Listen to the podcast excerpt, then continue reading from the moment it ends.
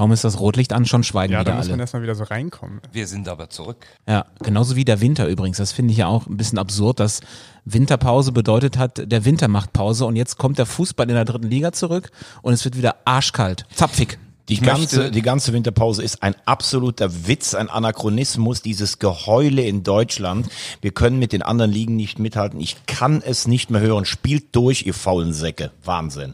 Wir brauchen einen Boxing Day. Ach, du wärst dafür, ja? Total. Okay. Dann fällt aber der schöne Hallenfußball weg. Unsere schönen Hallenfußballturniere bei Sport 1. Der Mercedes-Benz Junior Cup, obwohl der kann auch außer Kann man ja trotzdem machen. stattfinden. Ganz genau. Der kann trotzdem deine Fläche, deine Spielfläche, da wo du dich ausleben kannst, in Sindelfingen. Das kann Ah, hast du reingeguckt? Natürlich. Okay. Auch beim AOK Traditionsmasters Masters am Wochenende drauf. Markus, da wo du sprichst, bin ich mit dem Ohr dabei. Und das glaubt keiner. Doch. Ihr merkt, wir sind schon wieder voll in Fahrt. Tobi. Der äh, Audiobeweis, der dritte Liga-Podcast ist zurück aus der Winterpause. Und wir setzen die Tradition fort, dass wir mit einem Zitat beginnen. Folgendes. Wir haben ehrgeizige Pläne und wollen mit innovativen Ideen und Aktivitäten für Furore sorgen. Das trifft natürlich auf uns zu, aber wer hat's gesagt? Neu in der dritten Liga. Felix Magath. So.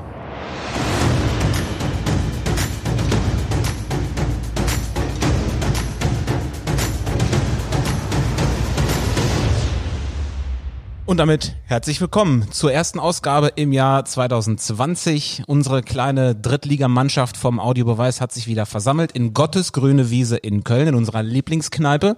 Und unsere Mannschaft besteht aus unserem Knipser vorne, Thomas Wagner, der Mann, der aus dem äh, der Mann, der aus dem Hintergrund äh, schießt und redet, Markus Höhner, unser Cheftrainer Yannick Barkic und ich bin ja so ein bisschen der Busfahrer. Äh, Tobi Schäfer ist mein Name, bitte während der Fahrt nicht mit mir sprechen. Ich will nur noch mit Trainer angesprochen werden. Cheftrainer. Cheftrainer. Aber ich möchte, dass sich das alle auch ein bisschen visuell vorstellen können. Tobi heute mit Mütze unter dem Headset. Ja, ich sagte es ja bereits, der Winter ist jetzt irgendwie zurück. Drei Grad war es auf dem Weg. Auch geil, wir hier zeichnen hier nicht. 12 Uhr Köln Mittagszeit auf. Ich suche einen Parkplatz, fahre hier ein paar Mal rum.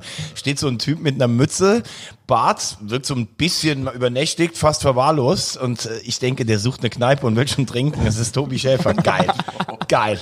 Übrigens, äh, der Vizekönig äh, vom, vom Heising, unserer Kneipe, wo wir Weihnachten gefeiert haben. Also von daher nicht nur verwahrlost, der Mann kann auch was in der Nacht. Ich konnte ja meinen Titel nicht verteidigen, weil ich auf unserer äh, äh, zweiten Weihnachtsfeier, also nicht die Weihnachtsfeier, die wir hier in der letzten Folge hatten, sondern danach fand ja noch eine statt. Das war nicht die Weihnachtsfeier, das war der offizielle Neujahrsempfang. Ganz Stimmt, das genau. war ja schon nach Weihnachten. Ich, Magenta Neujahrsempfang.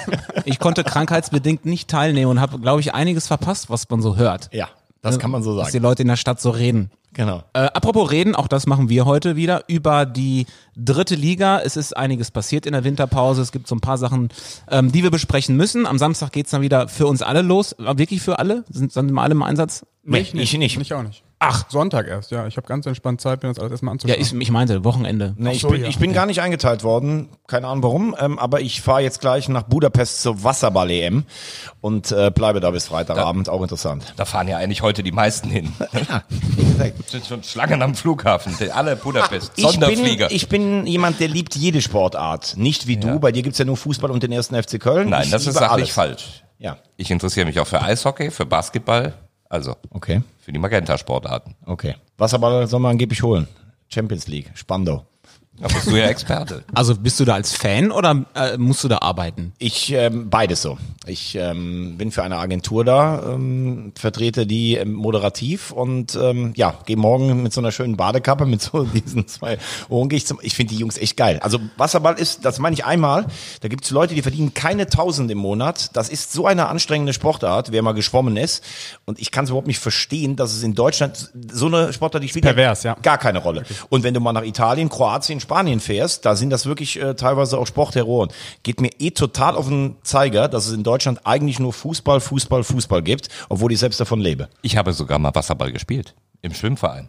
Poseidon Köln? Korrekt. Wahnsinn. Im Tor, wo, ich- wo du ich dich war- festhalten konntest, damit war- du nicht untergehst? ich, ich oder? War, ich war so schlecht. Der Krebs als Wassermann. Aber, da, da, daher, da, daher weiß ich aber tatsächlich, es ist ja so mega anstrengend Ja. und du musst erstmal gucken, gucken, dass der nicht Ganz ehrlich, absäuft. du siehst mich jetzt gerade. Ich habe dich bislang schon bewundert. Und jetzt ist es grenzenlose Verehrung. Du hast sogar Wasserball gespielt. Ja, Wahnsinn. Jetzt müssen wir aber aufpassen, dass Deutschland nicht zu einer Wasserballnation Nee, wir haben wird. gestern gegen Spanien verloren, wir sind schon raus. Okay, dann lass uns mal schnell wieder über Fußball reden, nicht, dass das noch ins Abseits gerät. Ähm, und wir fangen mal an mit den neuen Trainern in der dritten Liga, die dazugekommen sind in der Winterpause. Und prominentester, Na prominentester Name ist natürlich Pele Wollitz, Trainer in Magdeburg. Ähm, Liga3.de nennt ihn zärtlich einen Vulkan ohne Diplomatenpass. Was habt ihr gedacht, als ihr gehört habt, Pele Wollitz in Magdeburg? Gut, passt. Ich habe aber eher gedacht, dass er nach Münster geht. Da hätte ich ihn mir besser vorstellen können und dass wir so gemeinsam hier ein gewisses Fable für die Preußen haben. Äh, nichts gegen die anderen, das, das ist ja schon durchgesickert. Und Pele wäre für mich der gewesen, der ja sehr über die Emotionen kommt. Ich mag ihn super gerne. Es ist äh, unumwunden klar, dass er manchmal auch über die Ziele hinausschießt. Da, da haut er mal daneben. Aber ich habe ihn bei Sport 1 lange Jahre als Co-Com, als Kollege kennengelernt und er ist einfach genial. Er nimmt dich mit, auch nach dem Spiel beim Bier. Äh, der, der, der kitzelt dich hoch, dass du irgendwann im Gespräch stehst du und hast Bock drauf und ich finde ihn als Typ gut. Das spielt für mich eine Riesenrolle und deswegen bin ich überzeugt, guter Zug von Magdeburg. Ich finde ihn als Typ auch gut, wobei mir am Ende jetzt oder in den letzten Jahren ein bisschen dieses Ich bin der letzte edle Ritter äh, für die Sportlichkeit im Fußball, das ist mir ein bisschen zu viel gespielt worden und auch echt ein bisschen auf den Keks gegangen. Finde ihn trotzdem, wie gesagt, du kannst mit dem über alles reden, der kommt aus der Kabine zehn Minuten nach einem Spiel und der kennt alle Ergebnisse, auch schon von den anderen Klassen. Sowas habe ich noch nie erlebt. Ich habe nur irgendwie das Gefühl, dass zwischen Osnabrück und Cottbus dann irgendwann mal, weil der schien ja eigentlich vor fünf, sechs, sieben Jahren, hättest du gesagt, der kann sicher auch zweite, vielleicht sogar erste Liga trainieren. Irgendwas ist da auf der Strecke geblieben. So habe ich den Eindruck. Ich bin nicht bei Trainingseinheiten äh, vor Ort. Ähm, äh, also für ganz oben, glaube ich, hat's dann irgendwann nicht gereicht, was aber für Magdeburg gut sein könnte. Also er hat in Cottbus echt gute Arbeit jetzt beim zweiten Mal geleistet. Er ist aufgestiegen mit, mit, äh, mit der absoluten Favoritenrolle, hat dann letztes Jahr wegen einem Tor ist er nicht drin geblieben, hat die jetzt wieder nach einem Abstieg, nach einem schweren Saisonstart nach oben geführt und musste eigentlich immer das Spiel machen mit Cottbus, weil das ist ja das Problem, glaube ich, was in Magdeburg besteht. Die Gegner stellen sich hinten rein und Stefan Krämer hat kein äh, System oder kein Konzept gefunden, um dauerhaft zu Hause erfolgreich zu sein. Das war so ein bisschen das Problem. Das könnte passen. Ähm, aber dieses Wollitz kommt, legt die Hand auf und motiviert, das ist, glaube ich, ein bisschen vorbei. Es wird für mich, für mich für Magdeburg dieses Jahr nicht reichen. Oh, ist überraschend. Also ich habe ja die These aufgestellt, dass Magdeburg noch kommen wird in der Rückrunde. Mit dem Trainerwechsel jetzt habe ich eigentlich nicht gerechnet. Ich bin auch ein bisschen überrascht, dass Magdeburg diesen Schritt vollzieht. Das ist ja so ein extrem krasser Kurswechsel bei denen. Also der liebe, nette Krämer, was, was ihm auch so ein bisschen zum Vorwurf gemacht wurde, wird ersetzt durch ähm, Wollitz, was der ja unbestritten ein guter Trainer ist. Also der ist ja in den letzten Jahren, ähm, ja, hat einfach sehr viel erreicht. Auch vom Typ her ist auch einfach emotional an der Linie. Ähm, die wollen diesen Kurs fahren. Ähm, ich bin mal gespannt, ob das funktioniert in dieser Dreierkonstellation mit Mike Franz und Kalnick. Das sind ja schon drei ähm, Machtmenschen, wenn man so möchte, ob die alle drei so gut zusammenarbeiten können. Und das war ja möglicherweise das Problem zwischen Krämer und Mike Franz, der ja ja gerne auch mal reingesprochen hat, was er natürlich auf einer gewissen Ebene auch muss in seiner Funktion. Aber ich hatte das Gefühl, dass das nicht gut passt, war von der Trennung eigentlich überrascht, aber im zweiten Gedanken, wenn du dann überlegst, äh, Krämer und Mike Franz, glaube ich, hat nicht so gut funktioniert. Aber die Frage ist doch, glaube ich, wenn du als Magdeburg jahrelang wolltest du in diesen Profifußball, dann hast du mit Hertel den Aufstieg geschafft, du warst in der zweiten Liga, du hast irgendwie immer an der Rettung geschmeckt und dann musst du wieder runter, dann kann Magdeburg natürlich auch nicht sagen, wir bauen jetzt mal wieder auf. Eigentlich musst du sagen, äh, wir müssen innerhalb von zwei Jahren wieder hoch und dann holst du einen Trainer, der ein etablierter Drittligatrainer ist. Ich finde auch Krämer kommt über die Emotion, aber das Problem ist, für Absteiger, siehst du auch in der zweiten Liga zum Beispiel bei Stuttgart und beim HSV, du musst das Spiel machen. Immer weniger Mannschaften können das Spiel machen, weil die Abwehrspieler beziehungsweise die Defensivmannschaften konditionell auf einem immer besseren Stand sind und auch taktisch und es fällt immer schwieriger, solche Mannschaften auszuspielen. Das ist äh, Magdeburg unter Krämer zu Hause fast kaum gelungen. Das ist damals auch Uerdingen unter Krämer übrigens nicht so gelungen, obwohl der ja natürlich die mit Abstand beste Bilanz von allen da hat. Will damit sagen, ich glaube, der war für diese Ambitionen und für diese Spielweise der falsche Trainer. Ich glaube, dass, dass Wollitz eher eine offensive Idee hat, weil er die in Cottbus lange machen äh, musste. Ich weiß aber nicht, ob die Mannschaft so gut ist, wie alle denken. Und jetzt einfach nur, da kommt einer, weil Krämer war auch ein Motivator und Wollitz soll das dann fortführen. Also für mich wird es nicht reichen zum Aufstieg, obwohl ich es ihnen gönnen würde. Aber wir waren uns ja immer einig, ähm, von der spielerischen Qualität her ähm, ist Magdeburg sicher eine Mannschaft, die aufsteigen kann. Ist es dann tatsächlich dann doch eher dieser Punkt Emotion, weil Mike Franz hatte während der Saison ja auch mal gesagt, ähm, wir haben so ein leichtes Mentalitätsproblem und jetzt kommt mit Wollitz einer, der kann natürlich richtig motivieren und richtig in die Köpfe der Spieler rein. Wird das nicht der Hauptgrund gewesen sein jetzt äh, für den Wechsel? Und weniger, weniger der spielerische Ansatz? Ich glaube, wenn man zwischen den Zeilen liest, waren ähm, war Krämer einfach zu lieb mit der Mannschaft. Ich glaube, intern haben sie schon knallhart analysiert, Krämer mit ähm, Kalnick zusammen und Franz.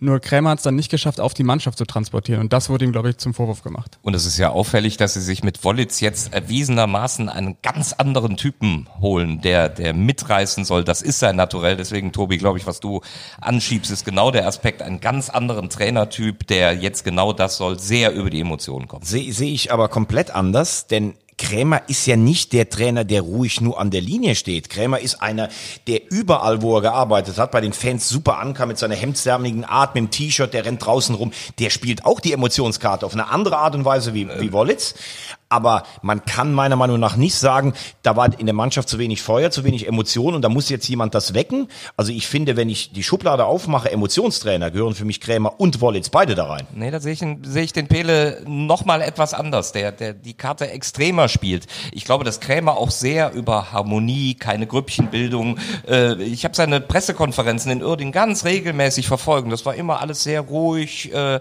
in der Ansage und da ist Pele Wollitz, der, der geht ja auch bei einer PK steil. Ja, vergleich wirklich mal die Interviews. Ähm, Krämer ist in Interviews immer total angenehm und so sympathisch. Ich meine, bei Wollitz auch, auch sympathisch natürlich, aber wir wissen alle, wie der ausbrechen kann, ne, auch in Interviews. Ja, aber, aber du musst natürlich schon auch aufpassen. Ich glaube, das hat vor zehn Jahren besser funktioniert. Du kannst nicht jedes Mal einen Nebenkriegsschauplatz anzetteln.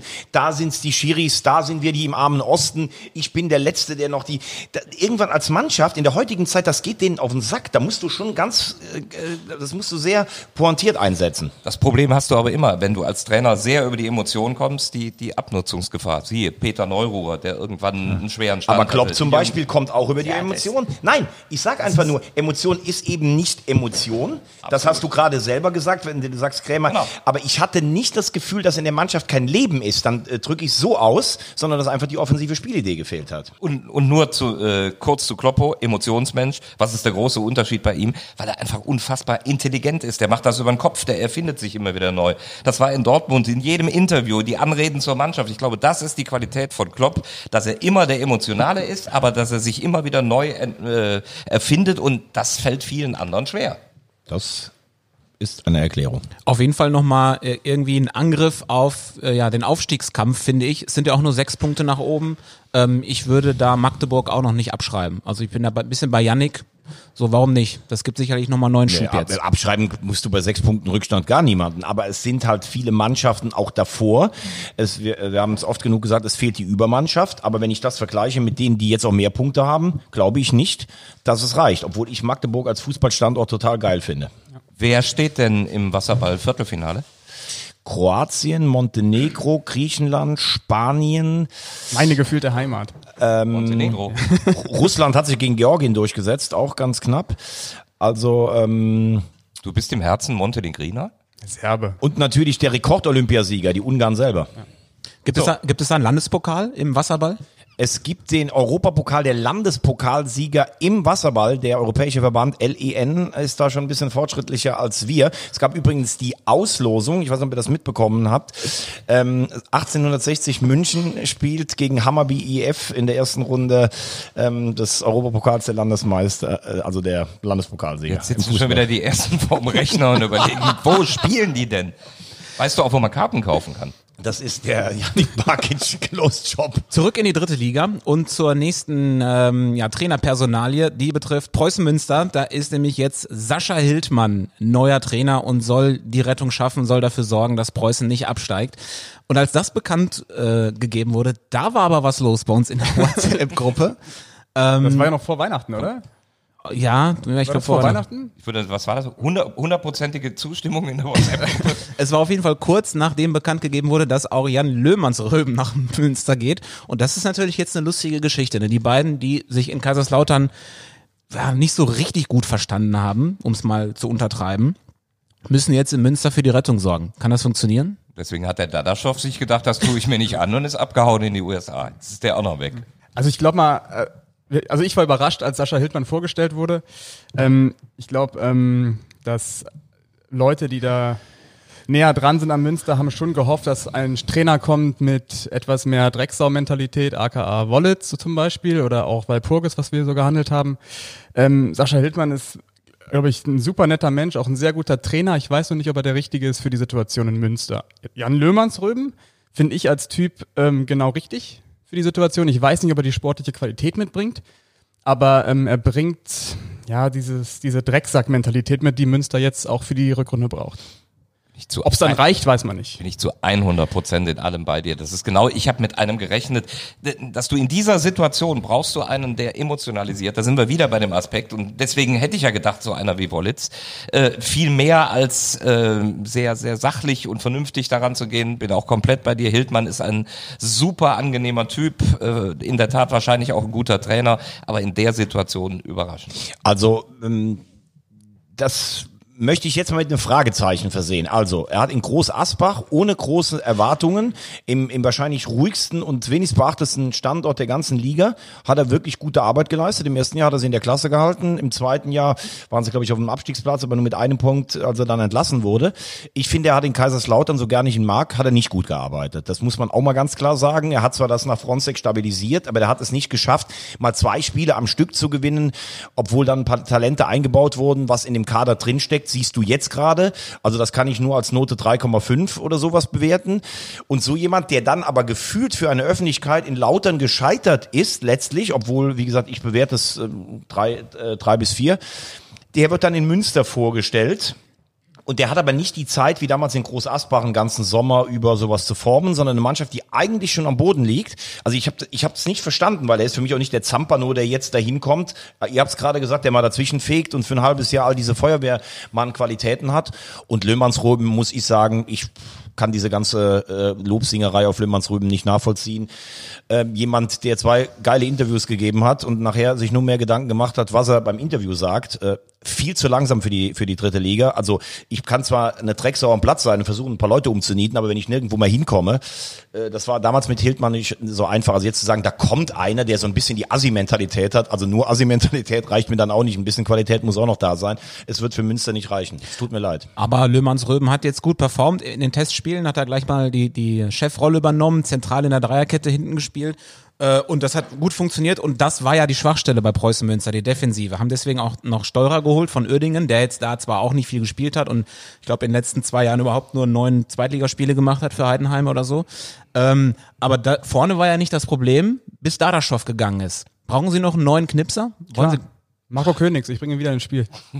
Ja, also das muss ich ganz ehrlich sagen, als ich das gelesen habe, ich, ich muss dir ganz ehrlich sagen, ich verstehe überhaupt nicht, was in Münster abläuft. Also das ist für mich wie so ein Spiel, bau dir mal eine Drittligamannschaft mit allen Surroundings. Und alles, was du falsch machen kannst, machen die in Münster falsch. Es tut mir leid, dass ich das sagen muss. Wie kannst du denn den einzigen, der noch trifft? Ich weiß nicht, ob der unzufrieden ist, das weiß man ja das nie. Das war ja. aber doch die Geschichte. Es, ja, ist halt, aber es ist halt schwer heutzutage, auch wenn sich einer rausgaunert, dann, dann hast du es schwer als Verein. Zumal in der dritten Liga du eigentlich immer nur Einjahresverträge hast. Das heißt, dann haben sie zumindest mal ein bisschen Aber Markus, ist doch die Frage, wir haben doch... Das ist furchtbar, wir haben, doch mit, wir, haben doch mit dem, wir haben doch mit dem Kollegen gesprochen, der, der Stadionsprecher aus Münster. Der sagt doch auch, alles ist besser als ein Abstieg. Dann soll der wegen mir, wenn er jetzt stunk macht, gebe ich den in einem halben Jahr frei. Aber das ist doch, der hat doch eine gewisse Torgarantie, Dadaschow. Also da muss doch jetzt erstmal einer kommen, der diese Qualitäten, diese Torbilanz hat. Das ist ja Wahnsinn. Also ich weiß gar nicht, hinten stopfen sie eine Lücke, um vorne die nächste wieder aufzureißen. Das ist also für mich schwer nachvollziehbar. Ja, das war so natürlich nicht geplant. Und wenn sich einer rausstreikt, äh, wird es schwierig. Sie müssen meiner Meinung nach zeitnah Ersatz finden. Aber find den. Marco Königs. Pourier ist ja wohl vom Markt. Pourier kostet so viel wie ganz Münster, glaube ich. Ja, da warten wir ja noch auf Vollzug. Pios, ja. Piosek ist wieder fit. ja, Es könnte Pio. natürlich sein, dass äh, pünktlich, wenn wir hier gleich wieder rausgehen, dass dann die Bestätigung kommt, äh, Marvin Pourier geht dann nach Braunschweig. Äh, Janik, kannst du mal einen Ticker aufmachen? Ja, ich mach mal, mach mal grad hier. Und Benjamin Girt, müssen wir auch noch irgendwo parken. Aber ist auch zu teuer für, äh, für Münster. Naja, grundsätzlich, die, die Drittliga-Clubs müssen natürlich lange warten, weil in der Winterpause, ähm, also bis zum 31. Januar ist noch Zeit. Aber die Drittliga-Clubs sind natürlich jetzt nicht die ersten Adressen für Spielerwechsel. Die sind in der Nahrungskette eben ganz weit hinten und deswegen dann traditionell passiert dann erst spät was.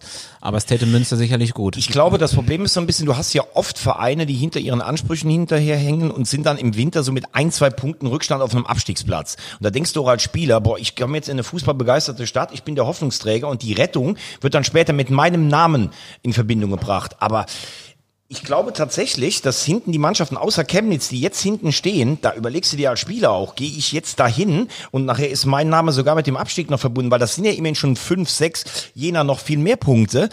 Und ich habe jetzt auch nicht so das Gefühl, dass da eine Mannschaft komplett einbricht. Wir haben es aber Viktoria Köln gesprochen, äh, Verletzungsprobleme, die Bayern-Amateure. Aber dass du da mal ganz eben locker sagst, zwei, drei Mannschaften lässt du hinter dir, das ist ja nicht so. Also es ist schon, glaube ich, keine einfache Situation für Münster, gerade im Speziellen, aber auch für Groß Asbach oder Jena jetzt noch Spieler zu finden. Ja, Geld ist ja mittlerweile da, ne? Also die haben ja anscheinend 200.000 zusammengekratzt durch Sponsoren und Fans. Also Geld wäre da, das Malte Metzelder ausgeben könnte. Veggie ist absolut richtig, was du sagst. Und doch habe ich ein bisschen gestutzt. Das ist für mich dann auch nicht die richtige PR in so einer Situation. Selbst wenn es tausendmal wahr ist, dass Malte Metzelder gesagt hat, öffentlich, Zitat, ähm, es gibt äh, nur wenige Spieler, die Bock auf die dritte Liga haben. Und es gibt äh, vermutlich dann auch noch wenige Spieler, die Bock auf Preußen Münster haben. Das würde ich jetzt so bei meinem Club lieber nicht sagen. Ja. Also äh, bleibst du bei deiner Prognose, Thomas? Münster wird es nicht schaffen, trotz der personellen Veränderungen? Also ich sag's die ganze Saison schon. Ich würde mir sehr wünschen, dass ich mich täuschen würde.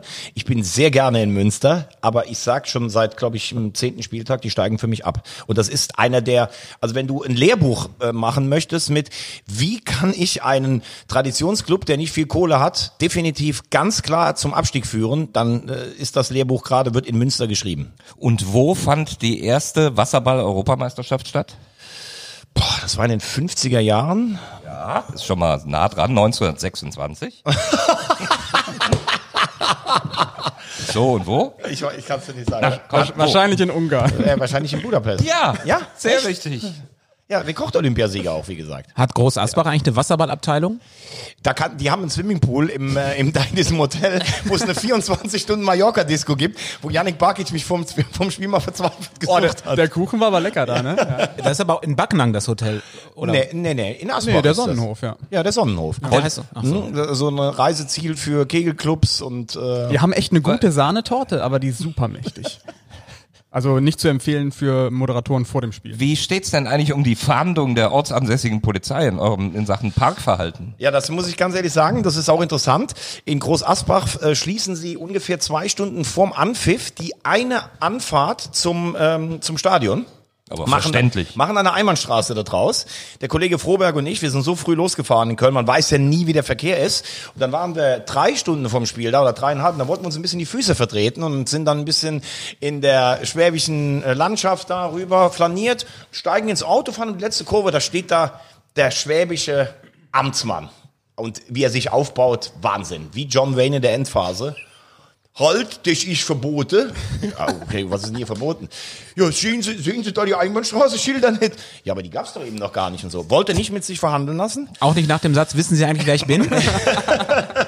Ich habe gesagt, ich komme hier gerade aus dem, aus, hat dem aber Tim gesagt. aus dem Sonnenhof. Ich habe gerade eben noch gesungen. Ja, der Verfahren läuft noch. Hör mal, man ist aber unüberhörbar, hörbar, du, der Dialekt, du hast schwäbische Wurzeln. Ne? Ja, ja, klar, natürlich. Den kriegt man, wenn man von der Sahnetorte nascht, dann kriegt man diesen äh, Akzent. Groß Asbach ist jetzt unser Thema, denn äh, auch da gibt's neue Trainer. Es sind ja gleich zwei, Mike Sadlow und Heiner Backhaus. Hand hoch, wer hat von den beiden vorher schon mal gehört? Na klar, geht jetzt wieder der Hand von, von Thomas hoch. Sattlo kann dich. Und, aber da sage ich noch mehr als Münster, das ist der ganz klare Abstieg. Selbstaufgabe Teil 1. Oh, da würde ich fast dagegen halten. Vielleicht ganz kurz ähm, für diejenigen, die jetzt die Namen noch nicht gehört haben von äh, unseren Hörern. Äh, Mike Sadlow, vorher O- Oberliga trainiert bei Union Sandersdorf. Äh, und davor mal fünfte Liga bei Lok Leipzig als Genau. Spieler ein Zweitligaspiel für Jena gemacht. Und Heiner Backhaus hat Regionalliga trainiert in Reden, dann Oberliga bei Inter Leipzig. Das ist auch schön, dass man mal so, so äh, erfährt, was es für Clubs gibt. Und der war als Spieler ähm, in der zweiten Liga für Union Berlin, Hannover und Offenbach tätig. Namen sind nicht alles. Ja, gut, aber man kann, man kann natürlich immer und nachher, wenn Groß Asbach drin bleibt, da werden sie sagen, was hat der Wagner für eine Scheiße geredet? So ist es ja im Fußball immer. Es gibt Sachen, die kannst du auch nicht erklären. Aber ich finde, du kannst nicht vor der Saison sagen, wir haben den besten Drittligakader aller Zeiten. Du nimmst äh, Zapel zurück. Dann hattest du kurz vor Weihnachten gegen Duisburg diese Interimslösung mit dem, mit dem Langen, mit dem A-Jugendtrainer. Und dann sagst du, okay, jetzt gehen wir mal einen ganz neuen Weg. Wir nehmen zwei gleichberechtigte Nobodies, die noch nie in der Liga gearbeitet haben. Also das kommt für mich so eher daher, puh, mir ist jetzt auch nichts eingefallen, dann mache ich jetzt mal was Innovatives, weil irgendwie kein Neuer dahin wollte. Also was soll jetzt für Groß Asbach sprechen, Groß? Also innovativ waren sie schon immer. Also ich glaube, sie sind nicht, von ihrem Kurs abgekommen. Die haben immer mit No-Name-Trainern gearbeitet. Also angefangen mit Rehm, dann kam Zapel, Hildmann, Schnorrenberg. Das waren alles Trainer, die vorher eigentlich keiner kannte. Ähm, also fahren sie ihren Kurs weiter. Diese Konstellation mit Chef und nennen ihn trotzdem jetzt mal Co-Trainer, aber Chef und Chefchen. Chef und Chefchen, da- das wird vielleicht noch ein Konflikt werden. Man weiß ja nicht, wenn die mal nicht einer Meinung sind, wer hat dann das letzte Wort. Das wird schwierig. Die viel entscheidendere Personalie finde ich aber Matthias Morris, den sie geholt haben. Für mich bislang der, neben, wenn es jetzt Proje wird, der beste Wintertransfer in der Liga.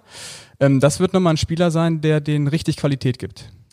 Und aus Groß Asbach war zu hören, wir, wir haben natürlich jetzt auch nach einem Weg gesucht, wer ist auf dem Markt und sie sagen einfach, das ist ein vereinsspezifisch passender Weg. Wir haben das Faustpfand, dass wir hier auf eine Gemeinschaft setzen und das versuchen sie auch mit dieser Trainerentscheidung so zu platzieren. Dann sage ich, warum nicht? Und der ich äh, gerade zum Beispiel wieder gesagt habe, ich hätte einen Wollitz nach Münster und so weiter geholt. Zurückdrehen, Boris Schommers habe ich klar als gescheitert formuliert äh, und es ist genau ins Gegenteil gekippt. Deshalb habe ich auch gesagt, es nicht gibt, geglaubt. es gibt ja immer Sachen, die man nicht fassen kann. Nur ich, ich weiß es nicht. Ich finde den Groß-Asbacher Kader, wenn ich mir den jetzt angucke, so schlecht. Also die, eigentlich kommen die immer mit dem Ding, wir sind der kleine Dorfclub und jedes Jahr in der dritten Liga ist, ist eine Sensation. Ich glaube, wenn man die Etats nebeneinander liegt, dann ist Groß-Asbach nicht immer abgeschlagen auf einem Abstiegsplatz. Weiß ich nicht. Also ähm, und ich glaube, dass irgendwann diese Geschichte auch, wir sind das kleine Dorf, das sagt der Gering mir nach dem ersten Spiel in, in, in Duisburg schon. Ja, wir, jedes Jahr sagen sie alle, wir steigen ab und wir kriegen das. Ja, das kannst du lange fahren, aber irgendwann musst du meiner Meinung nach auch dann mal sagen, okay, also wir sind jetzt im sechsten Jahr hier, so schlecht ist unser Kader gar nicht, jetzt müssen wir mal versuchen, uns frühzeitig zu retten und so diese, man kann es innovativ nennen. Ich glaube nicht, dass es reichen wird. Ich möchte an dieser Stelle offiziell verkünden, dass ich den Dorfclub-Wein, den ich von Yannick beim Wichteln geschenkt habe, vorgestern kaltgelegt habe. Und du willst ihn mal am Ende der Saison Zeitnah. mit Mike Sadler trinken. War das nicht ein Rotwein? Natürlich alleine trinken. War das nicht ein Rotwein? Den Nicht- nicht- nicht nicht- kalt. nicht mal mit deiner Frau. kalt. Das Ich war dachte- natürlich ein Weißwein. Ich dachte, du zündest ein Feuerwerk zu Hause mit diesem Wein und deiner Frau. Also hier, eure Prognose, wird's dann mit den neuen Trainern reichen?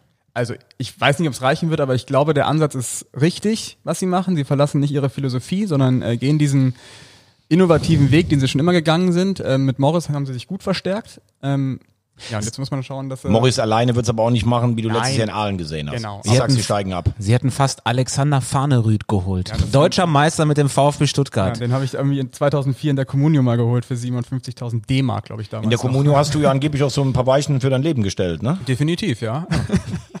Gut, kommen wir zum nächsten Club, den wir äh, besprechen wollen, den Yannick vorgegeben hat in der Redaktionssitzung, Ja, in der stundenlangen Redaktionssitzung vor, vor dem Podcast.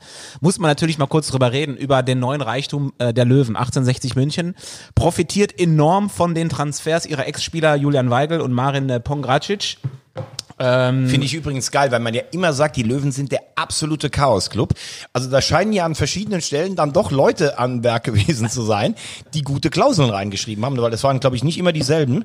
Äh, dass die jetzt, ich meine, für die ist das ja irre. Da kommen jetzt insgesamt, glaube ich, wie viel kommen da? Zweieinhalb, drei Millionen rein. Das ist ja Ja, das muss man sich mal vorstellen. fast Die so haben- viel wie der ganze Etat. Genau, jetzt stell dir mal vor, Bayern München kriegt in der Winterpause nochmal, was, was haben die? 250.000? Äh, zwei- 2,5 ach, 250 Millionen? Ich weiß es nicht. Über Bayern-Etats spreche ich Ja. nicht, aber Aber diese, diese Dimension einfach mal, ne? Die gehen mit dreieinhalb Millionen in die Saison rein und kriegen in der Winterpause auch nochmal gefühlt drei Millionen. Was machst du damit? Also das ist immer die Frage, weil die anderen wissen dann, dass du Kohle hast. Aber dieses, ja, wir gucken jetzt erstmal Rücklagen bilden und ein paar Schulden bezahlen und dann im Nachwuchsleistungszentrum. Also die Löwen von der Infrastruktur, diese Grünwalder Straße ist ja eigentlich ganz gut da aufgestellt, wo die auch sind. Normalerweise musst du jetzt sagen, pass mal auf, jetzt wird mal ein bisschen investiert, zumindest wird der Etat vielleicht um eine Million angehoben, dass du dieses Jahr schon vielleicht noch ein, zwei gute Spieler dazu bekommst, um dich schon warm zu laufen und dann in der nächsten Saison zu sagen, wir wollen wieder hoch. Äh, Gorenzel hat ja gesagt, jetzt im Winter eigentlich nicht mehr, aber dann ab der nächsten Saison wird der Spieleretat nach oben gedreht und dann kann man ja vielleicht auch einen Sascha Mölders nochmal überreden, wenn man da irgendwie nochmal sagt, guck mal hier, was wir hier haben. Ja, aber Sascha Mölders ist natürlich nicht der Spieler, auf den du deine Zukunft bauen Nee, kannst. Er spielt eine überragende Saison. Ich glaube eher bei den Löwen ist das Problem, was du ja in allen Gremien und in allen Entscheidungen siehst, da ist einmal die Fraktion, für die das Stadion und der Standort wichtiger als die Spielklasse ist, zu denen ja auch das Präsidium teilweise gezählt wird. Und dann hast du Leute auf der anderen Seite, wie Ismail, wie viele Fans, die sagen, das kann doch nicht unser Anspruch sein, dass wir immer dritte Liga spielen. Und genau in diesem Spannungsfeld kommt jetzt die Kohle auch rein. Aber ein Tim Rieder zum Beispiel kann man dann vielleicht halten. Und dass sie Mölders halten wollen, das haben sie ja jetzt auch gesagt. Ja, ne? das ist wär ja auch geil für geht, sie, Geht klar. ja auch um, um die Persönlichkeit, um die Identifikationsfigur. Ich glaube, es geht gar nicht so sehr ums Geld, sondern um die Perspektive bei Mölders. Also, dass er sehen kann, okay, wir spielen vielleicht nächstes Jahr um den Aufstieg mit oder weiter oben. Das würde mich auch nochmal reizen. Ich weiß, dass ich dann nicht mehr alle 30, 38 Spiele mache. Ähm, aber ich bin halt dabei, wenn wir nochmal vielleicht angreifen oben. Und wenn du so einen als Verein in der dritten Liga auch von der Bank mal bringen kannst, das kann auch eine spannende Rolle werden. Trainer wollen wir nicht vergessen, Kölner, waren wir auch so ein bisschen skeptisch und überrascht, aber der ist ja richtig gut angekommen und hat da, glaube ich, emotional im Verein auch alle mitgenommen. Also die Löwen sind gut unterwegs. Und immer noch ungeschlagen. Und, äh, Siebenmal? Ja. und wenn du, Nee, fünf- fünf Spiele. ich weiß nicht, wer von euch Blickpunkt Sport gesehen hat, wo Birovka äh, war. Guter, fand ich, reflektierter Auftritt, aber da hast du schon natürlich auch gemerkt, was da alles kaputt gegangen ist im, im Verein, äh, also im Verhältnis Birovka, Gorenzel und auch äh, zum Vorstand. Ja, habe ich gesehen. Aber guter Auftritt, ne? Doch, auf jeden Fall. Ja. Fand ich auch gut. Kann man sich auch noch sicher nochmal angucken in der In der sogenannten BR-Mediathek. Ja. Kommen wir zu einem Club, bei dem Geld auch nicht das Problem ist. KfC Uerdingen. Ähm, wir dachten alle, seitdem Effenberg da war und seitdem das neue Trainergespann Erfolg hatte. Ich habe heute ein Hotel in Budapest gebucht, aber es gibt gar keine Betten da. Und damit sprichst du es schon an. Eine weitere Geschichte rund um den, wir müssen es leider wieder sagen, Chaos Club KFC Uerdingen. Sie wollten ein Wintertrainingslager machen im schönen Italien. Das Hotel hat alles, was man braucht für ein schönes Wintertrainingslager, nur eben keinen Fußballplatz. Zumindest keinen funktionierenden. Das ging alles irgendwie nicht. Deswegen hat dann Yannick einen wunderbaren Satz äh, Super. genannt.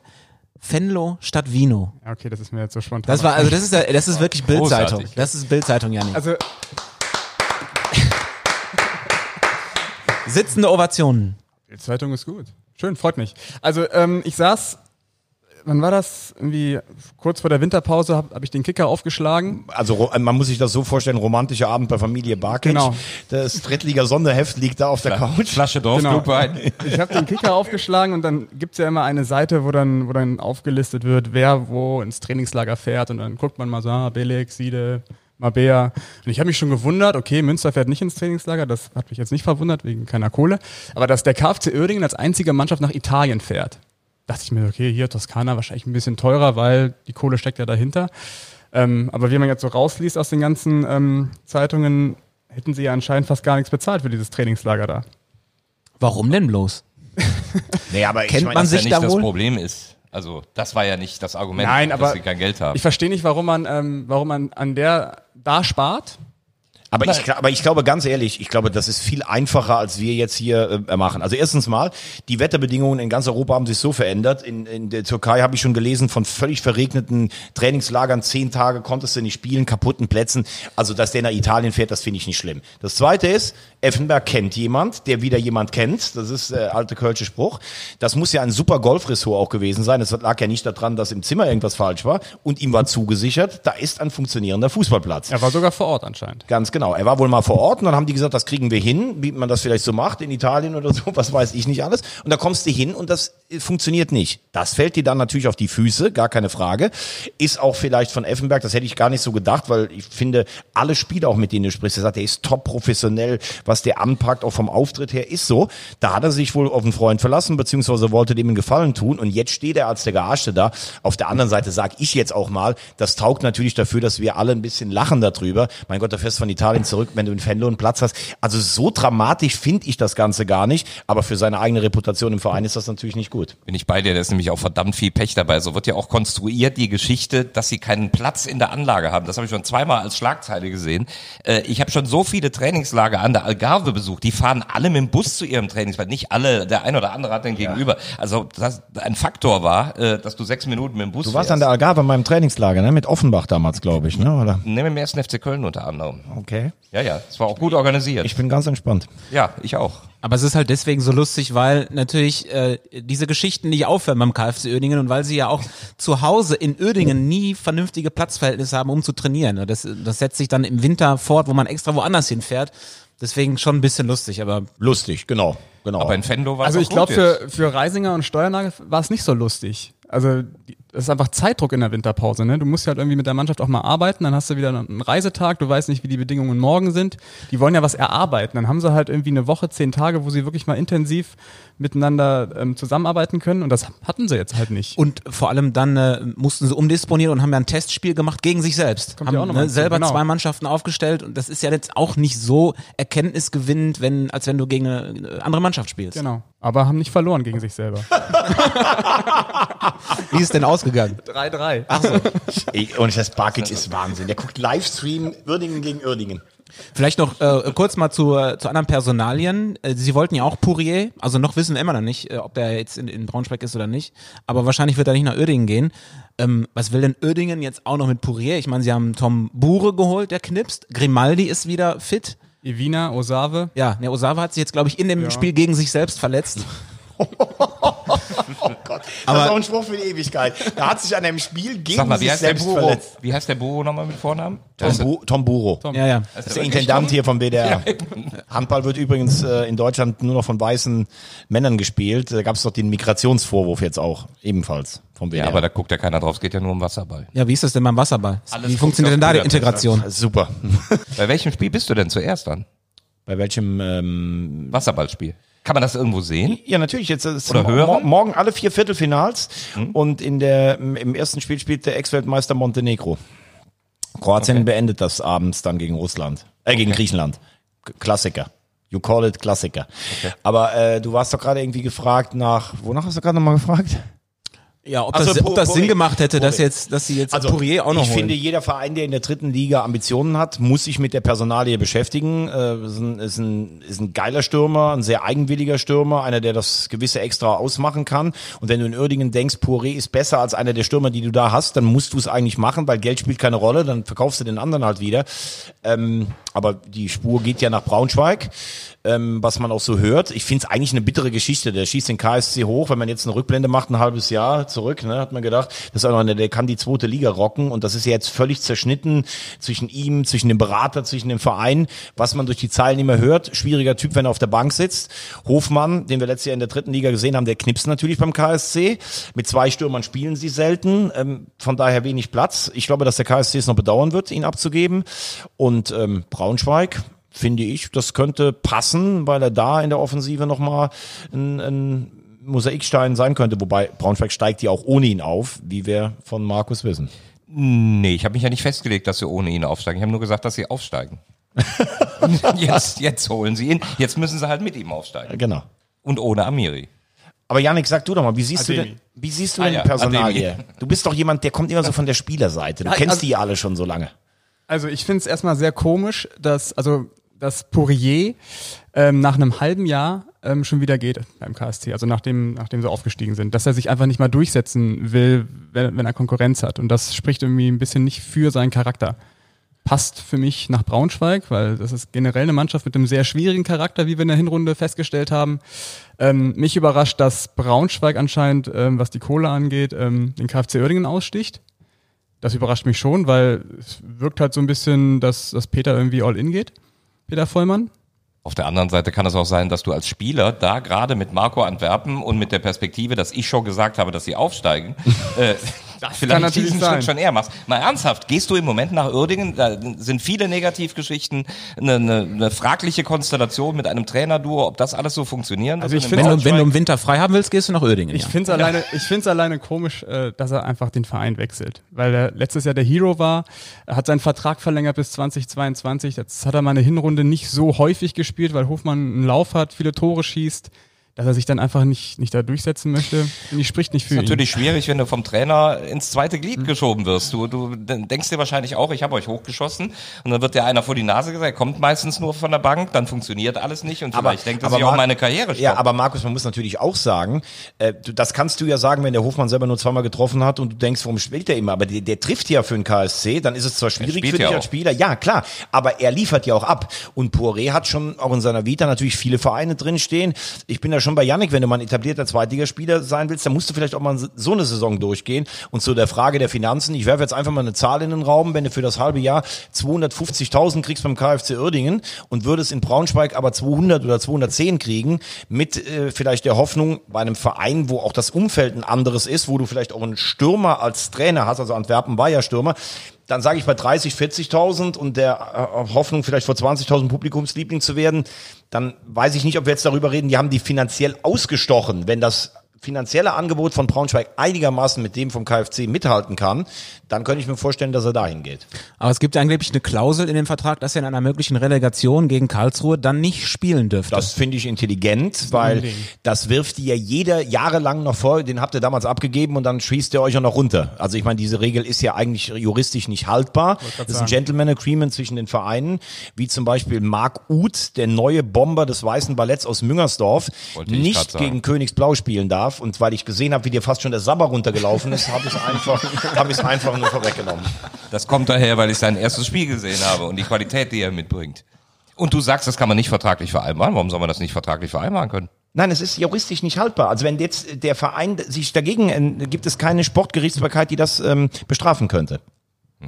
Das ist äh, also das hat der DFB und die Sportberichtsbarkeit so festgelegt. Diese Verträge sind vor keinem Gericht der Welt ähm, haltbar. In Rücksprache mit dir auch oder haben die das alleine entschieden? Das haben die allein entschieden. Damit habe ich nichts zu tun. Das glaube ich nicht. Das ist genauso wie wenn ähm, früher, als wir beide zusammen in Köln unterwegs waren und ich dir eine Ex-Freundin von mir praktisch als das Go gegeben hätte, pass auf, du darfst ruhig mit der essen und trinken gehen, aber wenn ich am, am selben Abend dabei bin, möchte ich nicht, dass du die mitbringst.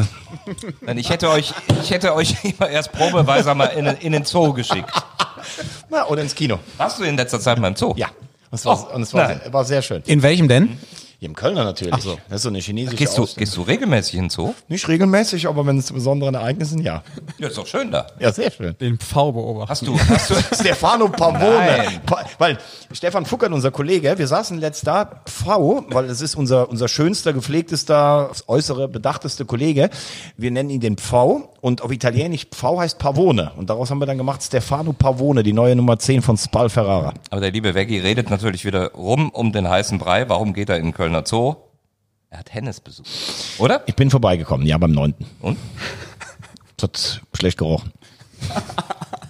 Weißt du eigentlich, dass ein Hennes mal ermordet wurde? Ich weiß. Im Zoo? Nee. Nein. Der wohnt, wohnt ja erst seit, keine Ahnung, anderthalb, zwei Jahre da. SK Kelch wurde sogar erschossen, der Bock.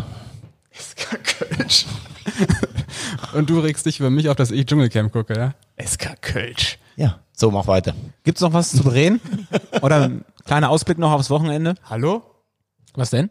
Was ist denn mit Magath? Ja, da habe ich am Anfang habe ich am Anfang schon angesprochen, das so. habt ihr ja so Ach so. weggegrätscht wieder. Also da sage ich ganz klar, Felix Magath ist entweder in einem halben Jahr weg oder hat einen operativen Posten bei den Würzburger Kickers. Wa- Was, was soll denn das für ein Posten sein? Der soll der Ralf Rangnick von Würzburg sein. Hat Würzburg irgendwelche, habe ich von was Ja, Moment Flyer. mal. Von Flyer. Genau, von Flyer Alarm. Ja, aber So haben von der die- Betriebsmannschaft. Ja, haben die irgendwelche anderen großen Clubs noch irgendwie in Europa?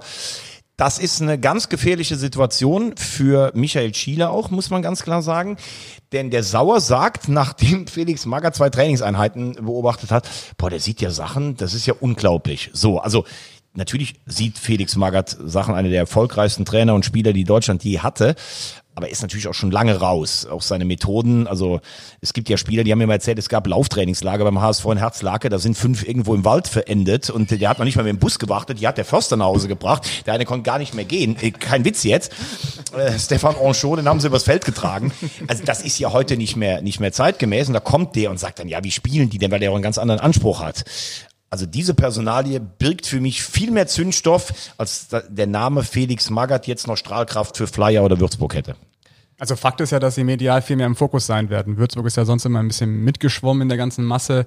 Aber jetzt ist es der Magath-Verein, ne? Das ist, Aber sp spielt das eine Rolle?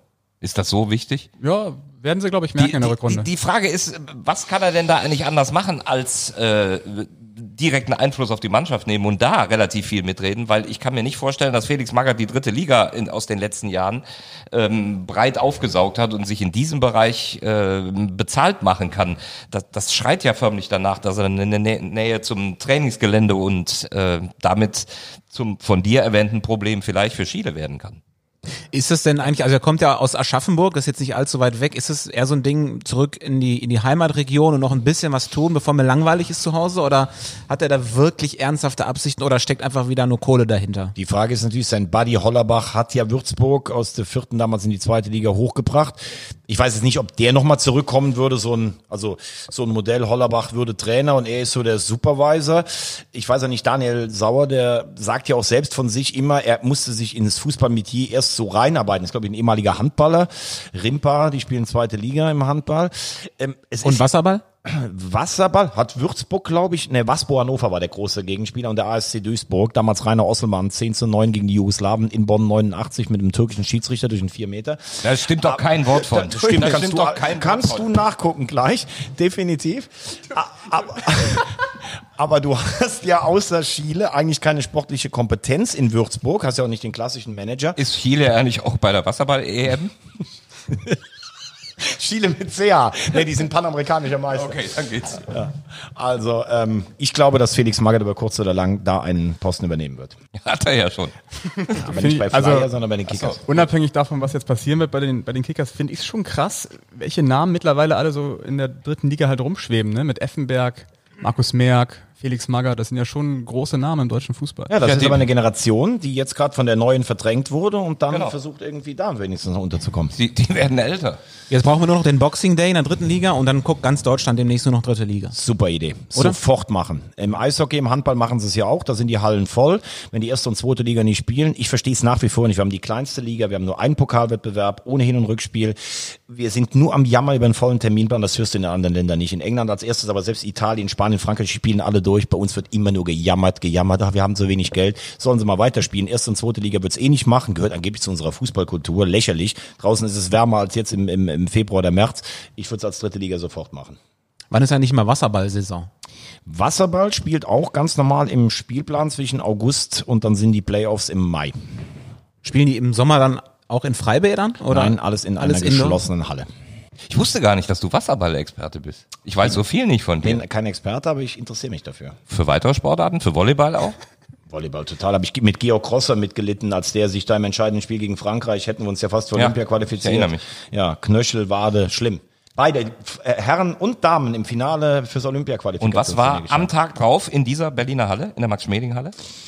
Das, war das AOK, äh. Traditionsturnier, ganz genau mit ähm, Markus Höhner. Interessant fand ich übrigens deinen Doppelkommentar mit Oliver Forster. Das war für mich ein Lehrbeispiel für deutschen Sportjournalismus. Ja, aber du hast gefehlt. Ja, aber ich bin ja bei einer anderen Firma angestellt. Ah, okay. Wir kommen zum Ende unserer ersten Folge im neuen Jahr. Frage? Genau. Wir kommen zum großen Audiobeweis-Quiz. Ich, ich, gehe ich geh schon mal. Der Titelverteidiger kann man nochmal sagen, Janik Barkic, Gold. Herbstmeister. Ne, Moment mal, wir haben ja, der- die Saison ist ja noch nicht zu Ende. Herbstmeister. Herbstmeister, ja, genau. bisher abgeschlagener Tabellenletzter Markus Höhner, das kann man schon so sagen. Wie viele Punkte habe ich? Zwei oder drei? Null. Du hast Der null. FC Karl Zeiss Jena des Audiobeweis. Da hat da irgendeiner.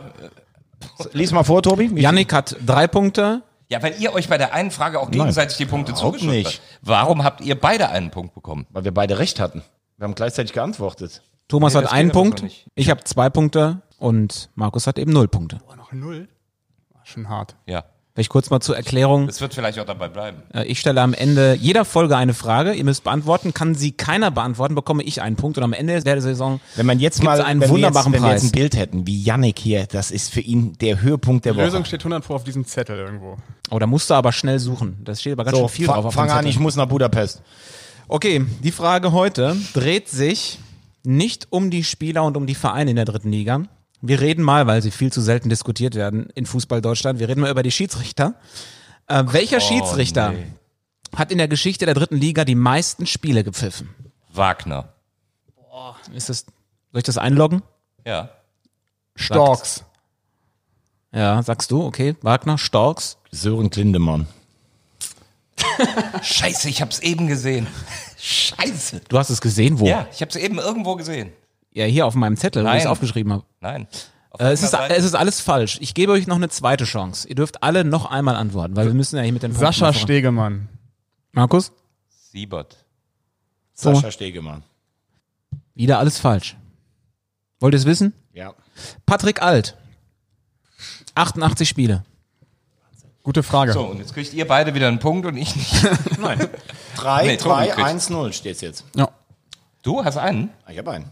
Okay. Können wir denn auch eine Wasserballfrage noch einbauen demnächst? Wie oft war Deutschland Europameister im Wasserball? Was ist ein 4 Viermal. Meter? Falsch. Gibt es wirklich ein 4 Meter? Ja. Nee, Du sagst, ich frage jetzt, wie oft war Deutschland Europameister im Wasserball? Er hat gesagt ähm, Null.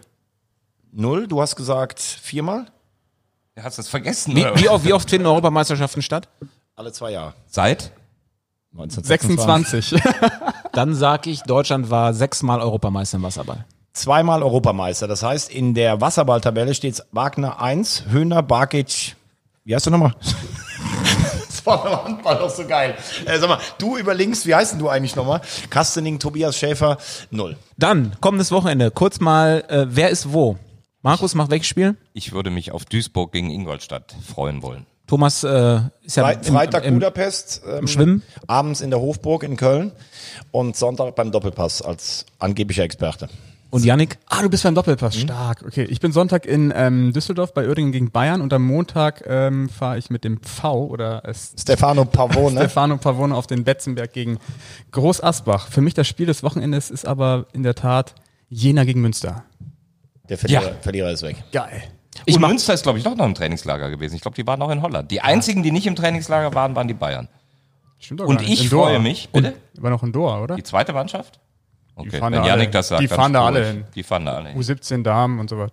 Ich möchte abschließend noch verkünden, dass ich am 15. März in Roberts Heimat darf, dass ich nach Jena reise, zum Spiel Jena gegen Chemnitz. Warst du nie im Paradies? Doch vor 4000 Jahren, vor Geiles ich, über Spiel, 20. Jena Jena, gegen Chemnitz. Lobby da haben wir im Stau gestanden. Ja, steigt bitte nicht in West aus, da gibt's kein Taxi bei diesen Hochsicherheitsspielen. Und Jena gegen Chemnitz gehört sicherlich dazu.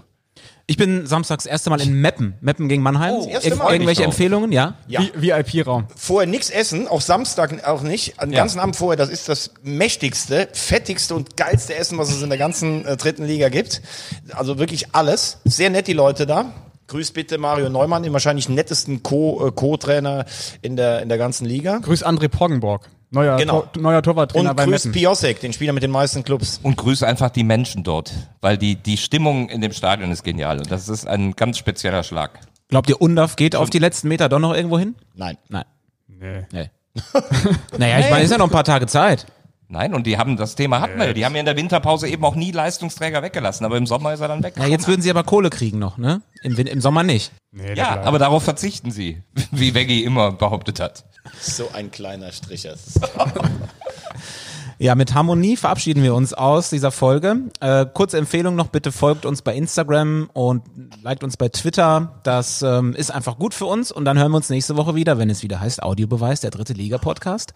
Port bei Sport 1 aus Gottes grüne Wiese in Köln. Schön. Gehabt euch wohl. Schöne Woche.